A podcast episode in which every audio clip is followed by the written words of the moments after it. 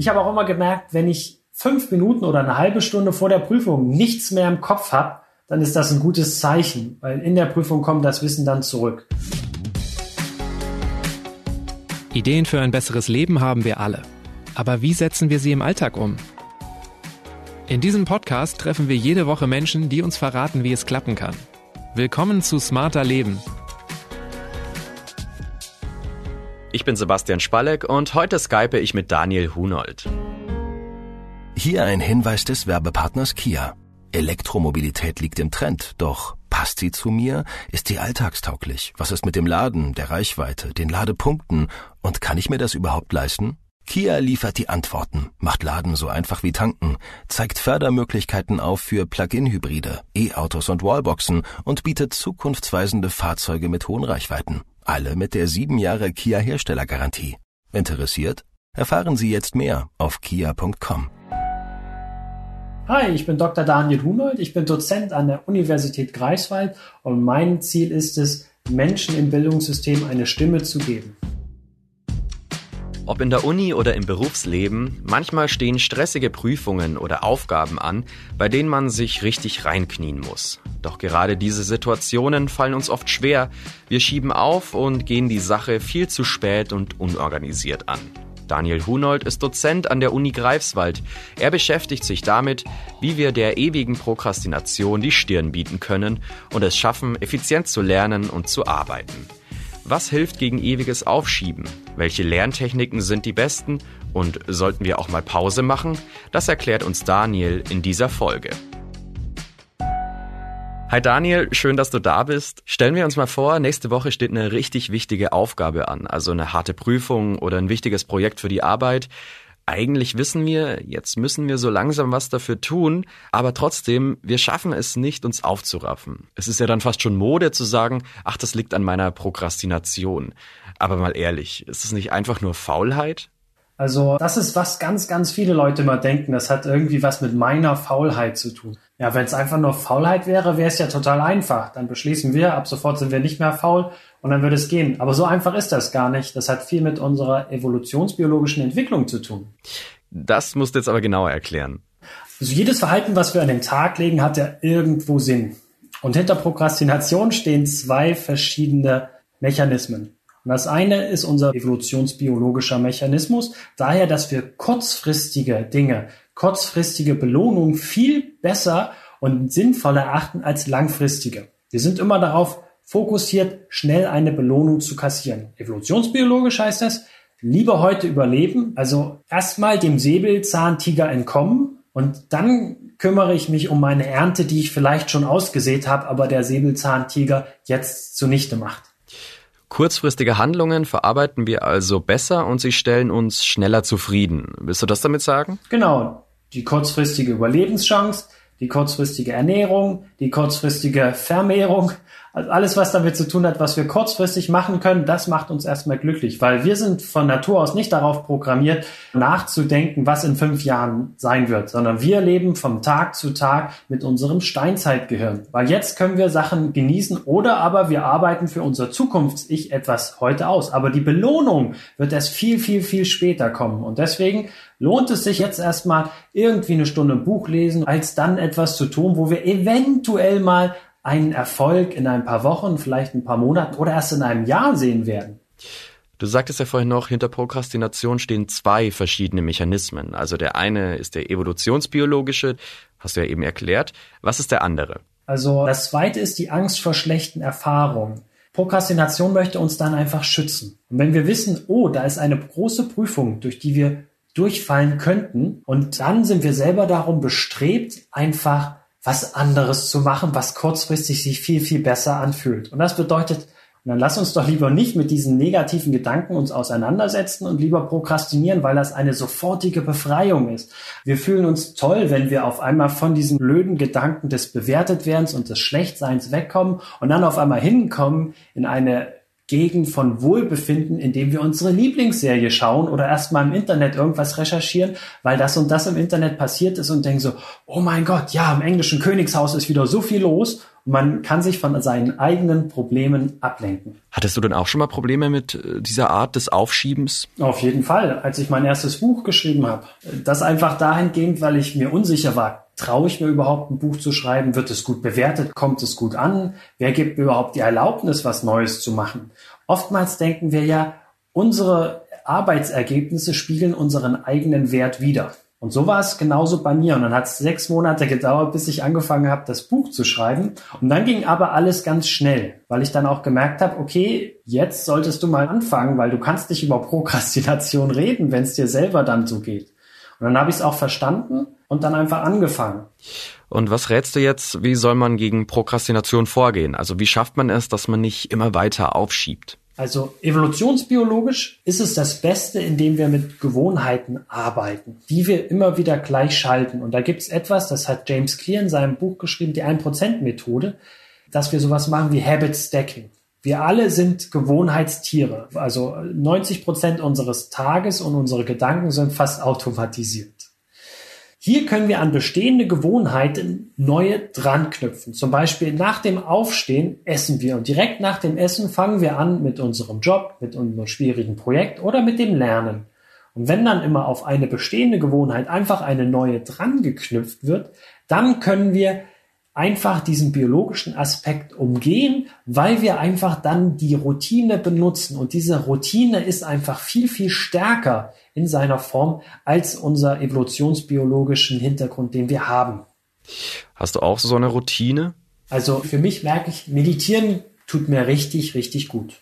Aber irgendwie komme ich nicht dazu, jeden Tag zu meditieren. Und so habe ich mir früh einen genauen Plan gemacht. Ich stehe auf, dann mache ich mir mein Müsli fertig, das muss quellen. In der Zeit, wo es quellt, gehe ich in die Dusche. Dann komme ich aus der Dusche raus, esse mein Müsli und direkt nachdem ich den letzten Löffel Müsli gegessen habe, setze ich mich direkt aufs Meditationskissen. Und seitdem ich das mache, muss ich keine Sekunde drüber nachdenken, ob ich das jetzt nun tun soll, weil ich weiß, langfristig tut's mir gut, aber kurzfristig, ja, jetzt muss ich mich einfach da hinsetzen auf das Kissen. Ist es aber für mich einfach zur Routine geworden und ich hinterfrage das gar nicht mehr. Und das übertragen jetzt auf Lernen und Arbeiten? Da kommt für mich das nächste, weil direkt nach dem Meditieren fange ich an mit dem Lernen. Da habe ich dann so einen Slot von 90 Minuten Fokuszeit, wo ich alles andere ausmache und mich nur um richtig komplizierte, schwierige Dinge kümmere. Heißt, wenn ich produktiver lernen möchte, ohne mich ständig abzulenken, nach dem Frühstück vielleicht noch 10 Minuten warten und dann ohne Wenn und Aber direkt an den Schreibtisch. Genau, bloß die zehn Minuten würde ich weglassen, weil das muss eine Wenn-Dann-Funktion sein. Also, weil die zehn Minuten sind schon wieder so viel Ablenkung, da kann so viel passieren im Internet, im Smartphone, dass man dann nicht so schnell vorwärts kommt. Also es muss genau ans Ende einer anderen Gewohnheit drankommen. Stelle ich mir aber auch schwierig vor, den Tag so eisern einzuteilen. Das schafft auch nicht jeder, oder? Da hast du vollkommen recht, wenn du deinen ganzen Tag so durchroutinieren würdest, dann funktioniert das nicht. Was bei mir aber immer der Fall ist, dass ich das vormittags zu 100 Prozent einhalte und dann nachmittags verändere. Und dann kann ich meine Sachen individuell lösen. Aber erstmal, der Morgen ist immer fest solche Gewohnheiten zu kreieren, das dauert ja. Aber was kann ich denn machen, wenn ich mich gerade aktuell beim Prokrastinieren erwische? Wenn ich eigentlich was anderes machen sollte, aber durch Instagram oder Facebook scrolle. Hast du da einen schnellen Tipp, wie ich mich dann wieder fokussieren kann? Ja, immer dann, wenn man merkt, dass man prokrastiniert, sollte man sofort Stopp sagen. Anschließend kannst du von fünf runterzählen. Fünf, vier, drei, zwei, eins und dann machst du wieder das, was du eigentlich vorhattest zu machen. Man kreiert eine Gewohnheit loszulegen. Und das kannst du über den ganzen Tag hin üben. Du zählst vorm Aufstehen fünf Sekunden runter und dann stehst du auf. Vorm Essen zählst du fünf Sekunden runter und dann fängst du an mit Essen. Und so schaffst du eine starke Startgewohnheit. Und wenn du die wirklich trainierst, kannst du damit wirklich von einer Sekunde auf die andere Sekunde dann mit der Prokrastination aufhören. Und dann fängt man was Neues an und man sagt sich nur fünf Minuten. Mensch, wir lernen jetzt nur fünf Minuten. Und dann kann der innere Schweinehund eigentlich nichts gegen sagen, weil fünf Minuten ist ja nicht so lang. Und das Spannende ist, Studien sagen, dass du zu 80 Prozent weitermachen wirst, wenn diese fünf Minuten vorbei sind. Weil fünf Minuten so wenig sind, da ist der Aufwand, wieder aufzustehen, fast schon größer, oder? Vollkommen korrekt, genau. Weil dann ist man einfach schon drin und man hat seine Haftreibung, die man normalerweise hat bei neuen Tätigkeiten, erstmal überwunden. Und dann merkt man, es geht viel leichter los. Wir bleiben einfach dabei, weil, ach, für fünf Minuten sich hinzusetzen, lohnt sich ja gar nicht. Jetzt bin ich ja gerade erst drin. Das heißt, dein innerer Schweinehund denkt dann wieder, nee, also jetzt habe ich mich schon hingesetzt, jetzt lass es uns auch zu Ende machen. Man hat ihn sozusagen auf seine eigene Seite gezogen. Die Fünf-Sekunden-Regel ist von Mel Robbins aus Amerika und sie hat ein ganzes Buch darüber geschrieben, obwohl man die so kurz erklären kann. Gibt es denn eigentlich Leute, die eher geneigt sind zu prokrastinieren als andere? Ja, das sind vor allem Menschen, die in ihrer Kindheit wenig Struktur gehabt haben, beziehungsweise weniger sich mit Dingen langfristig auseinandergesetzt haben. Man kann in Studien sehen, dass die Leute, die ein Instrument gelernt haben und jeden Tag eine Stunde geübt haben, dass die später weniger Probleme mit Prokrastination haben, weil sie einfach schon im jungen Alter gelernt haben, mit Gewohnheiten zu arbeiten und Routinen zu etablieren. Wenn man aber eher so eine freigeistliche Erziehung hat und so ein Freigeist ist, dann fällt es einem schwer, immer konstant an einer Sache zu arbeiten. Und gehörst du zu denen oder warst du schon immer so ein Organisationsprofi? Wie sah es in deiner Schulzeit aus? Hast du dich da schwer getan? Ja, ich wurde ja ganz viel gemobbt in der DDR mit so einer riesen Brille, die groß war wie Aschenbechergläser. Ich habe mich am Anfang richtig, richtig schwer getan. Also ich habe keine Empfehlung bekommen fürs Abitur, also fürs Gymnasium. Ich hatte eine Lese-Rechtschreibschwäche, ich hatte richtig schlechte Noten. Und das Einzige, was ich dabei hatte, war die Überzeugung von meiner Familie, die zu 100 Prozent aus Arbeiterkindern bestand. Also es hat keiner vorher studiert oder einen Doktortitel gemacht, äh, dass Lernen was Schönes ist, dass Lernen wichtig ist. Und das war für mich immer der Punkt, dass ich dann irgendwann gemerkt habe, vielleicht sollte ich mich mit dem Lernen selber auseinandersetzen, dann bekomme ich bessere Strategien und ich zeige es meinen Lehrern, dass die alle falsch schlagen. Und dann gibt es gar keine Ängste mehr, dass man nicht gut genug ist für etwas, sondern man kann es dann einfach machen. Du gibst ja auch Online-Kurse, in denen du Menschen hilfst, die richtige Motivation zu finden. Was für Leute kommen denn da zu dir? Meistens sind es Leute, die sich so mit meiner eigenen Biografie identifizieren können und die sagen, in mir steckt mehr, aber ich brauche jemanden, der es mir zeigt. Und dann äh, funktionieren die Kurse sehr gut, weil es da erstmal geht darum, innere Blockaden zu lösen. Es geht darum, die eigene Motivation zu finden. Und dann schauen wir uns vor allem an, wie wir den Prozess des Lernens optimieren können und dann natürlich auch, was wir während des Lernens tun, damit man die richtigen Lernstrategien anwendet. Und das sind mittlerweile Leute von 16 bis 58.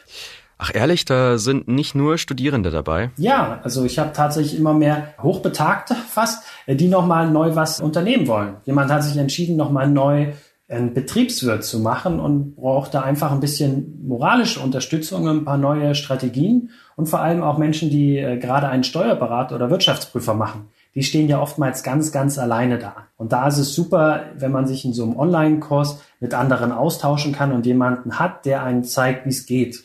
Und wie das geht, darüber reden wir jetzt. Ich habe nämlich in der Schule oder im Studium nie wirklich gelernt, wie man eben richtig lernt. Denkst du, dieses Wissen fehlt uns?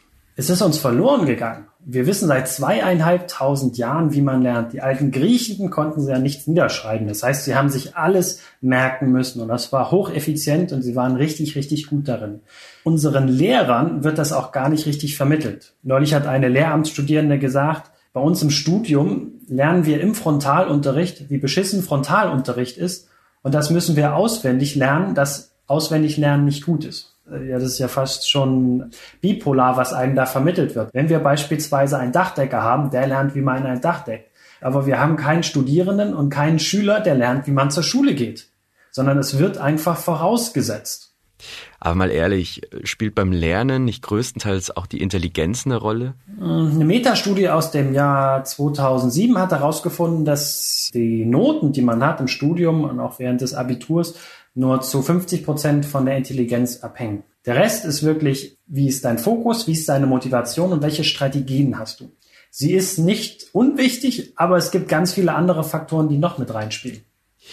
Dann reden wir mal über diese Faktoren. Was machen denn viele beim Lernen einfach falsch? Da gibt es eine spannende Studie aus dem Jahr 2015 von Dickinson und O'Connell und sie haben überlegt, was die besten 50 Prozent einer Klasse von den schlechteren 50 Prozent einer Klasse unterscheidet. Und das Spannende war, es war nicht die Quantität, es war nicht die Anzahl an Stunden, die man reingesteckt hat, sondern was man gemacht hat. Und die typischen Strategien, die man macht, halt soll zusammenfassen und dann hinterher wiederholen. Und die sind probat. Aber eine Sache hat den schlechteren Studierenden gefehlt und das war Struktur zu schaffen dass man sich damit befasst, wie dieses Wissen aufgebaut ist. Und das kannst du dir gut vorstellen, wenn du eine Rümpelkammer hast. Du schmeißt immer wieder Sachen rein, rein, rein, rein. Aber wenn du was suchst, brauchst du ewig. Baust du aber ein Regal ein, was die Struktur darstellt, weißt du genau, ah, da oben stehen die Marmeladengläser. Da kann ich noch ein weiteres hinzustellen. Und das ist super gut, wenn man das macht, sich einen Überblick verschafft und genau weiß, ah, das ist Kapitel 1, das ist Kapitel 2, das ist Kapitel 3. Und so ordnet man auch im Gehirn das Wissen an. Mit zum Beispiel einer Mindmap. Eine Mindmap ist eine super Sache, um sich einen Überblick zu verschaffen und so eine Art Regal zu bauen für einen. Dann weiß man genau, aha, hier, das sind die Marmeladengläser, das ist zum Beispiel die Informatik, die verschiedenen Sprachen, die man vielleicht gerade lernt, Programmiersprachen. Und dann weiß man, ah, zu den drei Programmiersprachen kommt jetzt noch eine vierte hinzu und man kann die gut clustern. Den Lernstoff meinst du also komprimieren und in eine klare Reihenfolge bringen? Ja, genau enger zusammenfassen und ganz viel Struktur etablieren, indem man weiß, aha, was gehört zusammen und was gehört nicht zusammen. Also der einfachste Einstieg ist eine Mindmap, indem man erstmal alle Kapitelüberschriften, die man hat, zusammen auf einem Blatt notiert. Und dann geht man vor und versucht Struktur zu finden. Und dann kann man zu den nächsten Kapiteln übergehen und macht nochmal eine Mindmap zu einem Kapitel. Vorausgesetzt, ich habe alles strukturiert. Wie soll ich mich dann dem Lernstoff widmen? Also wie immer alles durchlesen und mit Textmarker markieren? Ja, lesen und markieren ist so ungefähr die schlechteste aller Lernstrategien, die man anwenden kann. Jedes Mal, wenn das Gehirn einfach nur passiv dabei ist, was durchliest, passiert nichts. Da wird man auch nichts lernen. Und genauso ist das Gehirn dann bockig, wenn es immer wieder die gleichen Informationen liest. Dir wird einfach nur langweilig. Du solltest aktiv mit der Information was machen. Man nimmt sich seine Unterlagen vor, man liest sie durch, man denkt, man hat sie verstanden, man klappt alles weg und man erklärt laut mit den eigenen Worten etwas. Und das ist eine ganz andere Qualität des Lernens, weil hier geht es darum, dass du deine eigenen Worte findest, deine eigenen Beispiele, sich die erklären, sich damit beschäftigen, eine Zusammenfassung davon machen, weil nur lesen ist wirklich super schwierig. Wie weiß ich denn, dass ich das Gelernte wirklich abgespeichert habe? Viele Leute lesen sich einfach was durch und hinterher fünf Minuten später wissen sie es noch, aber einen Tag später nicht mehr. Wenn man aber die Sachen halt zuklappt und sich aus dem Geist versucht, sich die Informationen wieder hervorzurufen und das einen Tag später und die Informationen sind noch da, dann hat man es wirklich begriffen und wahrscheinlich langfristig abgespeichert. Am Anfang des Lernens, da ist man ja auch echt noch motiviert bei der Sache, aber so nach und nach verlässt einen die Motivation dann auch wieder. Irgendwann wird man abgelenkt, meistens vom Handy. Wie motiviert man sich denn selbst am besten, wenn der Fleiß mal nachlässt? Ja, mit Ablenkung kann man am besten umgehen, indem man sie ganz weit weg tut. Und da gibt es so eine 20-Sekunden-Regel. Wenn du 20 Sekunden brauchst, um dein Smartphone zu erreichen, ist es für dich gar nicht als Ablenkungsoption mehr vorhanden. Kramst du das beispielsweise in die unterste Schublade, machst das Handy noch aus, legst das Ladegerät in eine ganz andere Schublade, dann ist es für dich faktisch gar nicht mehr von Bedeutung, weil es dann einfach zu viel Aufwand ist, diesem Prokrastinationstrieb dann nachzugehen. Das wäre die erste Methode. Wenn man aber schon dabei ist und man prokrastiniert, dann würde ich mir wirklich ins Gedächtnis rufen, warum ich das überhaupt mache. Warum bin ich denn fleißig? Was ist denn mein Ziel? Und da arbeite ich gerne visuell. Ich habe das wie eine Treppenstufe angeordnet. All die Prüfungen und all die Schritte, die ich schon auf meinem Weg hinter mir habe, sind einzelne Treppenstufen. Und dann sind wahrscheinlich schon drei, vier Treppenstufen eingezeichnet und ich denke, boah, ich will auf jeden Fall noch die nächste Treppenstufe schaffen. Und dann kann ich auch prokrastinieren. Aber die eine Treppenstufe, die will ich noch unbedingt erreichen. Weil wir vergessen oftmals, was unsere langfristigen Ziele sind und diese erscheinen zu groß. wenn man dann die Salamitechnik macht und man schneidet sich immer nur eine kleine Scheibe raus und sagt so, okay, ich will aber nur das kleine Ziel erreichen, dann wirst du auf jeden Fall lieber dranbleiben. Das ist vielleicht auch übertragbar auf die Corona-Zeit. Man sitzt ja eigentlich nur am Laptop. Da ist die Ablenkung wie Netflix ja nur ein Klick entfernt. Auf jeden Fall, weil da gibt es ja auch niemanden, der einen kontrolliert. Und wir wissen, externe Kontrolle wirkt am besten, wenn wir Prokrastination verhindern wollen. Und das ist manchmal viel einfacher im Büro mit anderen. Wenn die alle auch arbeiten, arbeitet man auch. Und so haben wir im Coaching bei mir auch Räume geschaffen, wo Studierende sich online treffen können und gemeinsam lernen. Man stellt sich dann auf lautlos, aber alle können sich gegenseitig kontrollieren und sehen, dass die anderen gerade auch lernen. Dass man einfach diesen Gemeinschaftseffekt hat. Ich bin nicht alleine, ich mache das zusammen mit anderen. Das ist ganz, ganz wichtig. Dieses Gemeinschaftsgefühl soll helfen gegen Prokrastination? Ja, weil man ist nicht alleine. Wir sind ja Herdentiere.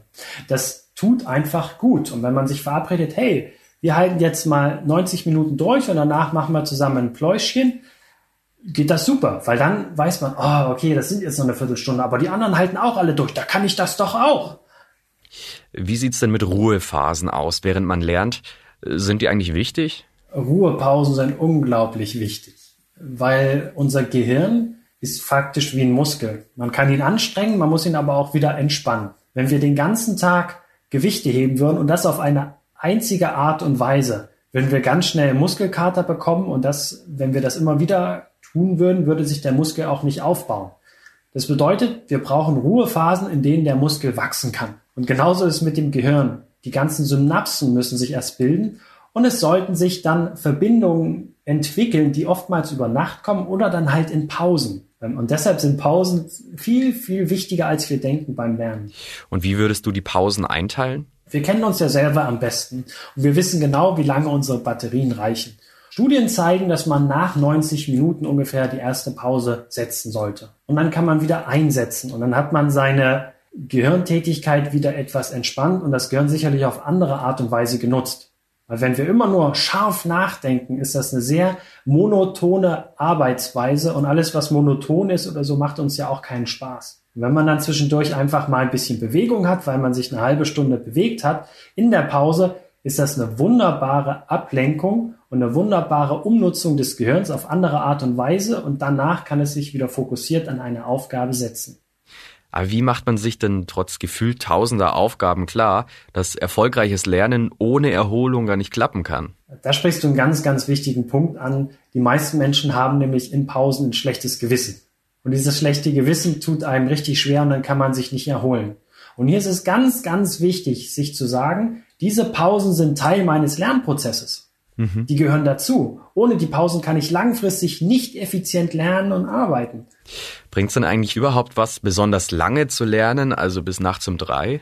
Unsere Performance hängt super stark von unserem Wohlbefinden ab. Einfach dahingehend, weil zwischen einem guten und einem schlechten Tag, den man hat, an einem hat man schlecht geschlafen, an dem anderen gut liegen 20 IQ-Punkte. Und ich habe meinen IQ-Test gemacht, also ich habe zwei gemacht und in dem einen war ich wirklich nachmittags nach der Schule habe ich den getan und ich war fix und fertig und ich hatte tatsächlich auch, so wie die Studien zeigen, 20 IQ-Punkte weniger. Und seitdem weiß ich immer, vor jeder Prüfung, vor der ich mich gut vorbereitet habe, mache ich einen total entspannten Abend, damit ich am nächsten Tag super entspannt in die Prüfung gehen kann, um mein volles Potenzial abzurufen. Thema Prüfungen. Manche müssen von der Prüfung ja nur hören und kriegen vor Angst eine Schweißattacke. Erlebst du solchen Leistungsdruck bei Studierenden öfter? Ja, der Leistungsdruck wird immer höher, weil die Menschen denken, oh, ohne diesen guten Abschluss, ohne eine 1,0 werde ich hinterher keinen Job bekommen. Beziehungsweise, wenn man jetzt so Studiengänge hat wie Medizin oder Psychologie, wo die Leute sowieso schon hochbegabt sind, die da drinne sind, weil die alle mit 1,0 ihr Abitur gemacht haben, dann vergleicht man sich natürlich immer mit seiner Peer Group. Und irgendwie ist dann einer, der dann bei dieser komplizierten Prüfung auf einmal nur noch 80 Prozent der Punkte hat, fühlt sich wie der dummste Mensch der Welt, obwohl man zu den hochbegabten Menschen gehört. Und viele denken halt, das bewertet nicht nur die aktuelle Performance an einem Tag, sondern mich als Menschen. Und dann hätte ich natürlich auch Angst, dass ich als Mensch nicht gewertschätzt oder nicht gut genug bin. Wenn man sich davon aber lösen kann und merkt, das ist eine Momentaufnahme. Die Note hat fast gar nichts mehr damit zu tun, was ich als Mensch darstelle, wer ich bin, wie viel Wert ich besitze. Dann kann man diese Prüfungsangst auch Schritt für Schritt zurückfahren. Was kann man denn dann machen, um vor einer Prüfung gelassen zu bleiben? Ich habe zum Beispiel vor meiner Prüfung immer äh, die gleiche Routine. Ich stehe morgens auf und dusche mindestens zweimal so lang, weil es mir gut tut. Dann habe ich mein Lieblingsfrühstück. Und dann sitze ich im Hörsaal und dann schreibe ich mir noch auf ein Blatt Papier, was ich dann eigentlich empfinde. Zum Beispiel schreibe ich dann meine Ängste weg. Das ist auch wissenschaftlich bewiesen, dass man mit Ängsten sehr gut umgehen kann, indem man sich einfach hinsetzt und sie aufschreibt. Was ich dann persönlich noch dran gefügt habe, ist, dass ich dann diese Ängste nehme, sie zerknülle und dann in den Papierkorb werfe. Und allein, weil ich die einmal ausgedrückt habe, ich habe meine Ängste gewertschätzt, weil eine Angst hat ja partout nichts damit zu tun, dass du irgendwo dich selber blockieren willst, sondern Ängste sind dafür da, um dich zu schützen. Habe ich sie gewertschätzt, ich habe sie ausformuliert, sie sind da und dann kann ich mich wirklich beruhigen. Vorausgesetzt, in wenigen Minuten beginnt eine harte Prüfung. Soll ich dann für die Vorbereitung kurz davor noch schnell meine Unterlagen durchlesen? Ich würde vor der Prüfung versuchen, mich in einen gehobenen Zustand zu versetzen und nicht in die Unterlagen reinzugucken. Ich habe auch immer gemerkt, wenn ich fünf Minuten oder eine halbe Stunde vor der Prüfung nichts mehr im Kopf habe, dann ist das ein gutes Zeichen, weil in der Prüfung kommt das Wissen dann zurück. Und anstelle sich dann noch Panik zu machen, oh mein Gott, das habe ich gar nicht richtig gelernt, ist es wirklich gut, sich hinzusetzen, vielleicht mit einem Tee, im Kaffee, ein Gespräch zu führen, all das, was einem ein gutes Gefühl gibt. Weil wer ein gutes Gefühl hat, kann einfach besser performen. Ich habe vor solchen Aufgaben immer Traubenzucker gekaut, weiß ich noch, für so einen Boost. Andere haben kurz davor noch einen bestimmten Song gehört. Bringen solche Tricks was? Wenn es eine Gewohnheit ist, auf jeden Fall. Ich habe auch einen gewissen Song, mit dem ich den Tag immer starte. Das ist super. Und äh, Traubenzucker an sich, das gibt einen kurzfristigen Boost. Das reicht erstmal, um klar zu sein, um erstmal über die ersten paar Minuten der Prüfung zu kommen. Und ich glaube, wenn man das als Routine hat, ist das super. Wovor ja viele Angst haben, ist so ein Blackout, dass man halt einfach vergisst, was man kurz davor noch auswendig konnte. Wie bekämpft man denn so einen Blackout während einer Prüfung oder einer Präsentation? Das Spannende, ich habe als Dozent so viele Prüfungen abgenommen, mündlich wie schriftlich, und ich habe in der ganzen Zeit keinen einzigen Blackout gesehen. Das heißt, die Angst davor ist viel größer als das eigentliche Phänomen. Wenn man aber ein Blackout hat, dann würde ich das offen kommunizieren und sagen, ich habe gerade den Blackout. Und die meisten Prüfer oder in einer Situation sind die dann auch so kulant, dass sie sagen, okay, trink mal einen Schluck und gib dir eine Minute Zeit. Blackout bedeutet im Gehirn einfach Kurzschluss. Es ist so überlastet, du hast so eine hohe Anspannung, dass es sozusagen zurückgeht in seinen primären Modus und dann gibst du noch äh, fliehen, kämpfen oder totstellen. Und in dem Moment hast du dich halt totgestellt im Gehirn. Und äh, da braucht dein Gehirn einfach ein bisschen Zeit, um wieder neu zu starten. Und ein typischer Trick, den man dann anwenden kann, ist tatsächlich mal ein paar 10 Sekunden, 20 Sekunden mit den Zehen zu wackeln. Warum? Weil das so die Energie so ein bisschen vom Kopf wegnimmt und dann ein bisschen im Körper runterzieht und du machst was Motorisches. Und dann kann man sich darauf einfach mal konzentrieren und dann einfach eine Minute Zeit gehen, dass das ganze System im Gehirn einfach neu starten kann. Und oftmals sind die Informationen dann wieder da. Vorausgesetzt, man hat die Prüfung hinter sich. Das ist leider nicht immer was zu feiern, denn ich kann mich noch an meine Studienzeit erinnern. Da hat man dann auch mal zwei Prüfungen an einem Tag geschrieben. Wenn sowas vorkommt, sollte man sich dann auch anders darauf vorbereiten? Ja, auf jeden Fall. Das Typische, was Studierende machen, ist, dass sie für die erste Prüfung ohne Ende lernen und dann für die zweite gar nicht mehr. Wenn ich zwei Prüfungen hintereinander habe, würde ich erst für die zweite lernen und diese ganzen Informationen ins Langzeitgedächtnis parken und dann kurz vor der ersten Prüfung mich dann nur noch auf die erste Prüfung zu konzentrieren, weil die meisten Menschen den Fehler machen, sich nur auf die erste Prüfung zu konzentrieren und die zweite zu vergessen. Und so, wenn du früher anfängst und sozusagen erst für die zweite lernst und dann für die erste, kannst du davon ausgehen, dass du für beide gleich viel lernen wirst und beide bestehen kannst. Und was empfiehlst du in der Pause dazwischen? Das kommt drauf an. Also wenn die wirklich nur einen Tag dazwischen sind, würde ich irgendwie mir ein paar Stunden freinehmen und meine Lieblingsbeschäftigung tun, nur um mich zu belohnen, ein bisschen runterzukommen und dann aber nochmal ein paar Stunden lang Vollgas geben für die nächste Prüfung am nächsten Tag. Wenn man zwei Prüfungen an einem Tag hat, dann würde ich dazwischen einfach nur noch entspannen. Weil dann ist man ja sowieso auf dem Stresslevel und jetzt noch Informationen aufzunehmen, das schafft man nicht. Weil je mehr man gestresst ist, desto weniger kann man lernen.